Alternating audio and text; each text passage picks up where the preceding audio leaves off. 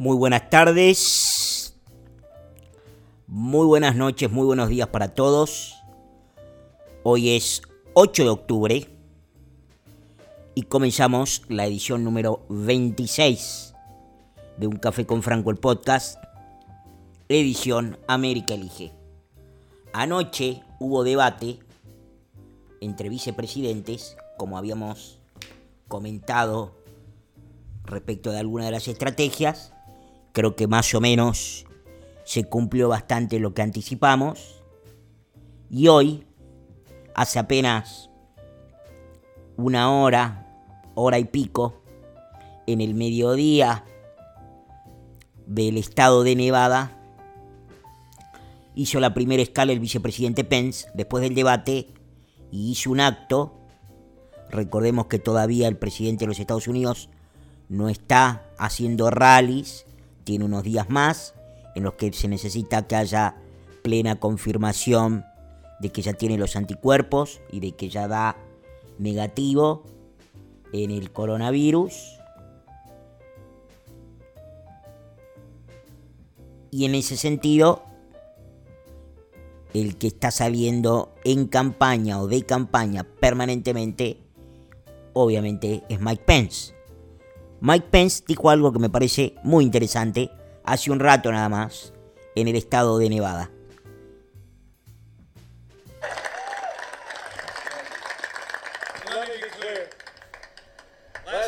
Presidential debate was not just a debate between two candidates. I think it was a debate between two visions. Joe Biden and Kamala Harris want higher taxes, open borders, socialized medicine. They want to abolish fossil fuel, fuels, use taxpayer funds to abortion. They want to defund the police. And if you couldn't figure it out last night, they want to pack the Supreme Court. President Trump's vision, we've rebuilt our military. We cut taxes, rolled back regulations, unleashed American energy. We secured our border, stood with law enforcement and for life and liberties of every American. Lo que dice Mike Pence es muy interesante, el vicepresidente de los Estados Unidos, porque básicamente lo que él dice es, bueno, lo que hubo anoche no fue un debate entre dos candidatos meramente, sino que lo que hubo fue una, contraposición de puntos de vista. La contraposición de puntos de vista fue sobre una propuesta que tiene subir impuestos, ser laxos respecto de los de la política inmigratoria y de la inmigración legal y ilegal y dejar una línea borrosa en el medio, lo cual, como hemos dicho más de una vez, esto en general a las personas de izquierda no les gusta y por supuesto a las personas que sienten que son beneficiadas o que han sido beneficiadas por un sistema en este sentido injusto, pero la verdad es que despintar la línea divisoria entre inmigración legal e ilegal es profundamente injusto y negativo y en contra de aquellos que hicieron el proceso legal por derecha, de acuerdo a las reglas que tiene cada país, o en este caso los Estados Unidos, para ser inmigrante, residente, green card, lo que ustedes quieran. Visa de trabajo, lo que ustedes quieran. Bueno, por supuesto está también el tema del, del aborto. Está también, por supuesto, el tema de la ley y el orden que Mike Pence lo acaba de mencionar como una situación en la cual todo el mundo en el público norteamericano puede reconocer que es el movimiento que arrancó con el asesinato de George Floyd por un caso clarísimo ya a esta altura del partido. Creo que no hay dudas de que no hubo racismo imputable. De hecho, el, el, policía que cometió el, el asesinato acaba de salir en, en libertad condicional y eso sucede básicamente por el hecho de que el policía ha sido y, y, probablemente termine siendo exonerado por la presión pública y política ideologizada de aumentar la gravedad de su crimen, como muy bien le dijeron muchos abogados que querían y que quieren que ese policía pague por el delito que cometió, por el homicidio que cometió, el fiscal, para ser más papista que el Papa y por ser débil ante la presión pública y mediática, elevó el crimen a otro nivel según el cual, de acuerdo a la ley norteamericana, al no poder probar el crimen, en este caso que hubo un crimen con un componente racial, la fiscalía no va a poder probar eso. Resultado, van a terminar exonerando al policía. Esto es, esta es la, la parte lamentable que todo el mundo debe entender para, para que se, digamos, para que se pueda alcanzar una dimensión propia y adecuada de, de la situación en la que estamos con este tipo de casos. Este tipo de casos que, como ustedes saben, fomentaron reventar ciudades, empezaron por Minneapolis, siguieron por ciudades en las costas, se han incluido increíblemente ciudades como DC, New York City, Seattle, Portland, Los Ángeles, entre otras. Sin embargo, lo que me parece que fue más antagónico y claro en respecto de las dos visiones que tienen los partidos que se presentan este próximo 3 de noviembre para ver si hay un referéndum que ratifica al presidente o no, tiene que ver con dos puntos centrales que son los impuestos, ¿sí? Los impuestos y naturalmente la visión de la ley y el orden como eje fundamental para organizar los Estados Unidos y agregaría en tercer lugar obviamente el tema de la medicina pública, paga, prepaga. Claramente están los videos, está la evidencia. Eh, en la primaria, ¿sí? No es en la... No son videos como habitualmente le sacan a Alberto Fernández, tampoco son tan viejos los videos que le sacan a Alberto Fernández, pero digamos a Alberto Fernández le suelen poner videos de hace dos años para atrás, en donde decía cosas completamente distintas a las que dice ahora, opuestas, y en la que hacía y decía cosas y criticaba a quien es hoy su vicepresidente, es decir, a Cristina Kirchner. Pero el año pasado, a fines del año pasado, y hasta incluso bien entrado este año, Kamala Harris decía que había que prohibir el fracking, que todas las personas que entren a los Estados Unidos tenían derecho a medicina gratuita, que todas las personas que viven en Estados Unidos, legal o ilegalmente, deberían tener derecho a educación gratuita. Es decir, la agenda de Kamala Harris, contrariamente a lo que dice el conductor de la mañana, Marcelo Longobardi, no es un poco de izquierda, es muy de izquierda.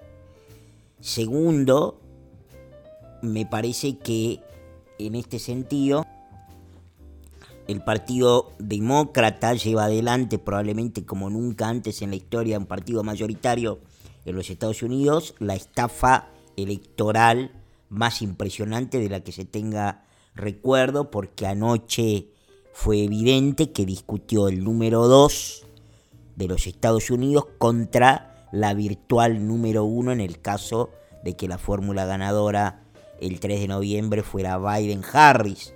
Harris aparece mucho más clara como una suerte de, yo lo llamé Cristina Kirchner, porque básicamente podría darse con total y absoluta claridad que la señora Kamala Harris termine siendo la presidente de hecho de los Estados Unidos, toda vez que la debacle cognitiva, de salud, de vitalidad es muy evidente en el caso de Joe Biden y no parece ser que esto esté por mejorar o que vaya a mejorar, sino más bien lo contrario, de modo tal que estaríamos ante un candidato testimonial, ese candidato testimonial es Joe Biden, y la señora Kamala Harris estaría a punto de ser quien conduce el gobierno.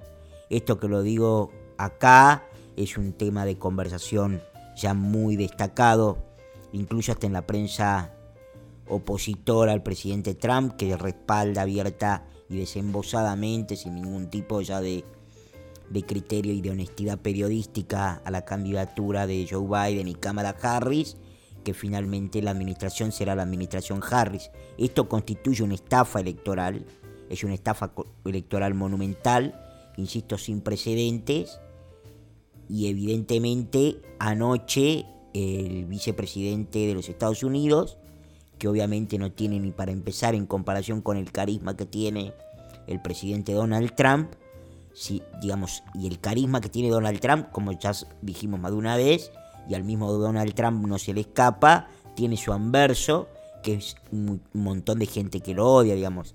Hay tanta gente como que lo ama como gente que lo odia, digamos, o si ustedes quieren, la gente que lo ama con tanta intensidad, se reproduce lo mismo en tanto gente que lo odia, digamos, lo odian con muchísima intensidad porque efectivamente, como dirían en algunas expresiones novelescas, el presidente de los Estados Unidos, Donald J. Trump, sin lugar a dudas, sin lugar a dudas, despierta pasiones muy intensas y muy profundas, tanto para quienes lo quieren como para quienes lo odian en mi, impresión, esto le termina jugando en contra más que a favor, en el sentido de que hay un montón de gente que lo odia por su forma, por su personalidad, por su modo de ser, por su por las cosas que cómo dice las cosas que dice, no por las cosas que dice, ¿sí? sino por cómo las dice, ¿sí?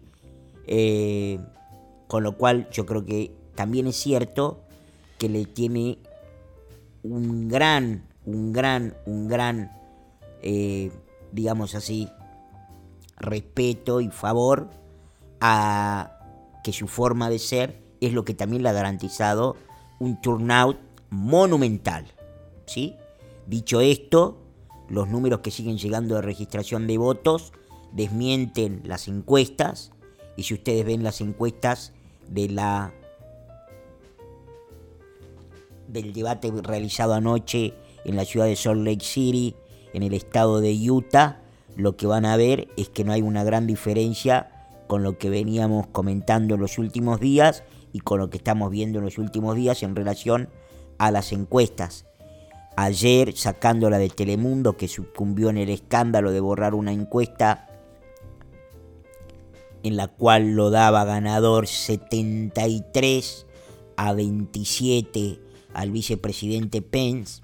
Realmente Pence le propinó una paliza monumental a la senadora Kamala Harris, mostrando que la senadora Kamala Harris fundamentalmente es una persona muy poco preparada, muy politizada, pero de una manera muy superficial y ramplona, con muy pocos argumentos, muy poco preparada, fue al debate ayer en, lo que se refiere a, a issues, a temas puntuales, prácticamente no manejaba ningún tema puntual, prácticamente no pudo contestar ninguna pregunta en relación, por supuesto, a temas claves como si estaban dispuestos a alterar eh, la, la, el número de la Corte Suprema, si estaban dispuestos a hacer eso, porque obviamente lo que ya todo el mundo da por hecho es que Amy Coney Barrett será la nueva integrante de la Corte Suprema de Justicia, que se reemplazará a la fallecida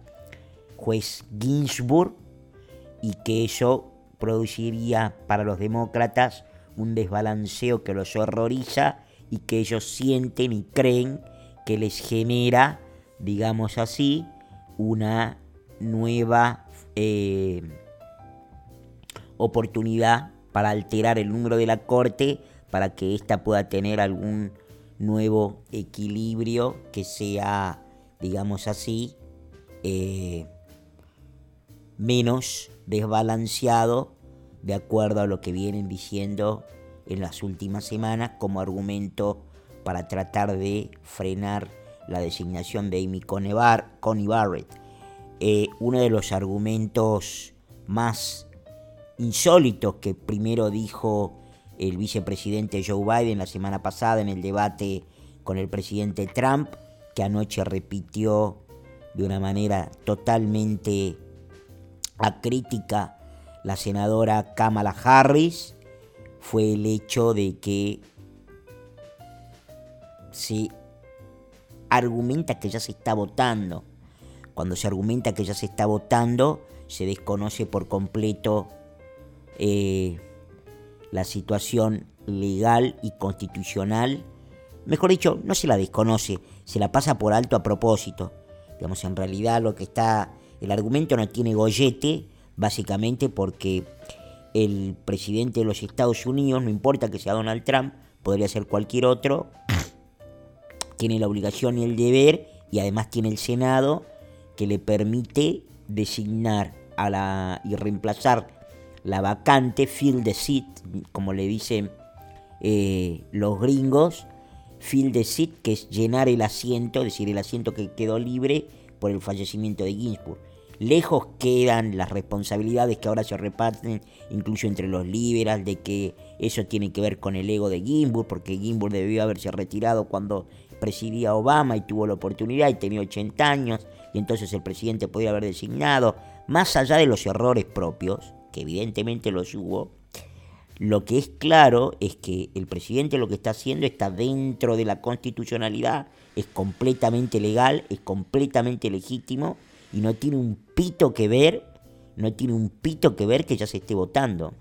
Porque la Corte Suprema tiene patrimonio del presidente de los Estados Unidos en designar sus integrantes cuando se produce una vacante. Y eso es muchísimo más allá de cualquier, sí, de cualquier eh, proceso electoral que se esté llevando a cabo, porque además el argumento cuando se lo compara con el caso de Anthony Escalía, que utilizó por ejemplo la comunicadora social María Esperanza Casullo, tampoco tiene parangón porque Anthony Escalía cuando falleció y el presidente Obama, a diferencia de lo que ella dijo mintiendo a sabiendas o ignorando la situación, de que no había podido presentar su candidato, pues Obama lo presentó y el Senado se lo rechazó se lo rechazó porque la tradición del Senado de 1888 es que no le vota a un gobierno saliente un Senado opositor, lo que ellos llaman gobierno dividido. Si el gobierno está el Ejecutivo en manos de demócratas y los republicanos controlan el Senado o viceversa, lo que no queda lugar para entender o para intentar hacer es promover que se vote en el Senado un candidato del presidente del partido contrario. La senadora Kamala Harris se negó a contar si cambiarían o alterarían la cantidad de integrantes de la Corte del mismo modo que lo había hecho cuando le preguntaba si iba packing the court. se lo preguntó Wallace, de hecho no se lo contestó, se escapó el presidente Trump lo apretó, lo aprisionó, lo acorraló a Biden y Biden obviamente se negó, ¿sí? se negó a responder. ¿Por qué se niegan a responder? Porque obviamente está dentro de las 40 del mazo de que lo van a poder hacer. Último tema del día de hoy. Hemos dicho acá con muchísima antelación, con muchísima antelación, y en este sentido odio equivocar, eh, odio tener razón, que la CDP, eh, la CPD, perdón, la Commission de Presidential, of Presidential Debates, que se autoproclama apartidaria, ¿sí? Apartidaria, básicamente es demócrata, es liberal, ¿sí? Tiene una tendencia, yo diría, inocultable ya hacia el Partido Demócrata. ¿Esto en qué resulta? ¿En, qué se puede plasmar? Bueno, en este último debate, o en el debate, o en los tres debates de 2016 también, se ve con total claridad en la selección de los moderadores, de los supuestos moderadores que tiene eh, el, los debates.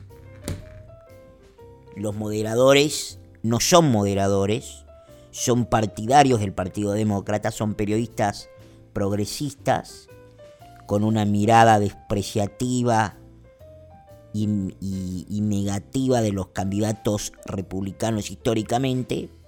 Algunos cuando son más modositos, guardan un poquito más las formas, etcétera, etcétera, reciben un poco de mejor trato, pero eso es todo, eso es lo mejor que pueden obtener. Pero ahora la Comisión de Debates Presidenciales, The Commission of Presidential Debate, ha mostrado la hilacha como nunca antes, creo yo, lo había hecho, porque acaba de anunciar de manera totalmente unilateral esta mañana, justo después de que el vicepresidente Mike Pence le propinara una paliza antológica a la senadora Kamala Harris, que modifica una vez más el formato del debate planificado para el 15 de octubre. La modificación no es menor porque lo que quieren es desnaturalizar por completo el debate, pasarlo a un modo virtual, que va a depender si se corta o no se corta, en donde el vicepresidente Biden va a poder tener todas las opciones de leer las respuestas, en donde es completamente imposible controlarlo si el vicepresidente tiene o no auriculares, si alguien le dicta. Además, la comunicación no va a poder ser de ninguna manera clara y digamos no puede tener de ninguna manera el picante del debate si ninguno de los candidatos se puede contestar de forma personal, in situ, porque eso queda totalmente desvirtuado en un debate virtual, digamos, es una cosa lamentable, es de, un país de cuarto mundo pensar de que un debate puede hacerse de manera virtual. Hay algo que hemos visto con la famosa llamada pandemia, en la cual es evidente, ¿sí? Es evidente que las comunicaciones por los sistemas Zoom, Skype, etcétera, etcétera, tienen profundas deficiencias y que no pueden de ninguna manera, no van de ninguna manera a reemplazar la forma o el formato de debate y discusión personal. La comisión del Partido Demócrata, sin embargo, decidió, para ayudarlo a Biden, que el próximo debate sea de esta manera. ¿El argumento cuál es? Bueno, el argumento es que para un tema de seguridad. Absolutamente absurdo, no hay, no hay lugar a, aceptar eso y además, esto es lo más impresionante, el digamos, el Partido Demócrata evidentemente ya había tenido información de que esto iba a ser así, si es que no fue el propio Partido Demócrata quien decidió cambiar el debate para forzar a que Trump diga no, no, yo de esta manera no me presento o de esta manera no voy a debatir, porque básicamente lo que tenemos es que hace un poco más de una hora el mismísimo candidato Biden anunció, o mejor dicho, lo anunció la cadena ABC News, va a estar teniendo un town hall, ¿sí? Un town hall, un town hall moderado por un eh, periodista, mejor dicho, por George Stephanopoulos, el ex vocero del presidente Obama, un demócrata revulsivo que trabaja de periodista, pero que no es periodista, es un militante del Partido Demócrata, es como una suerte de, de Brancatelli con más nivel, digamos, pero es un hombre, ha sido un funcionario del Partido Demócrata, funcionario de la Obama Administration, ha sido un empleado, digamos así, del vicepresidente Biden durante los ocho años de la administración Obama, digamos, es un lacayo de ellos, y hacen un town hall para cuándo? Para el 15 de octubre. ¿Por qué, ¿Por qué organizaron un town hall para el 15 de octubre en Filadelfia? Cuando el debate del 15 de octubre debía ser en Miami porque ellos ya sabían que lo que estaban haciendo era rompiendo la posibilidad de un segundo debate. Aclaremos lo siguiente. Del presidente Trump se puede decir cualquier cosa, menos que no quiere debatir. Tanto es así que el presidente Trump le pidió a su campaña que pidiera un cuarto debate. El cuarto debate era muy razonable, porque ellos querían un cuarto debate que fuera antes del primero programado para el 29 de septiembre y lo querían antes por una sencilla razón. Porque los votos, el famoso early vote, el famoso, el famoso voto anticipado, comenzó a principio de mes. Y lo que el presidente dijo razonablemente fue nosotros queremos un cuarto debate porque las cientos de miles de votantes que van a emitir su voto anticipadamente no puede ser que van a admitir su voto anticipadamente casi un mes antes de siquiera el primer debate. Bueno, por supuesto que la campaña de Biden se negó. La campaña de Biden ahora, en connivencia con la Comisión de Debates Presidenciales, que insisto, se declara no partidaria, pero es claramente una, orga demócrata, ha tomado la decisión de que el, digamos así, el debate del 15 quede suspendido porque Joe Biden necesita primero reforzar su, su base en, en Filadelfia, en el estado de Pensilvania, y porque obviamente, ¿qué ve el Partido Demócrata? ¿Qué ve la campaña de Joe Biden? creen ustedes? Que Biden no puede debatir. Biden no puede debatir. Biden la pasó muy mal en el primer debate. Más allá de los modos, si alguno le gustó mal, le gustó mal. Biden fue triturado por el presidente Trump. Cuando tuvo que responder sobre temas puntuales, no pudo. La única parte fuerte de Joe Biden se la vio en el tema del COVID, porque la afición y el efecto y la eficiencia de la necropolítica evidentemente rinde todavía mucho, aún en países como Estados Unidos. Y porque obviamente el presidente de los Estados Unidos, por más políticamente incorrecto que sea, es muy difícil que salga a decir, señor, usted me habla de 210.000 fallecimientos en ocho meses, le cuento que en los Estados Unidos mueren 3 millones de personas por año. ¿De qué estamos hablando? Eso no lo puede decir el presidente porque probablemente sí sería una herida de muerte para las elecciones. Pero la verdad es que todo el mundo sabe que esto es así. Lo que pasa es que hay que ponerlo sobre la mesa. Anoche la, la, propensión de la candidata y senadora Kamala Harris para hacer necropolítica ha sido realmente deleznable.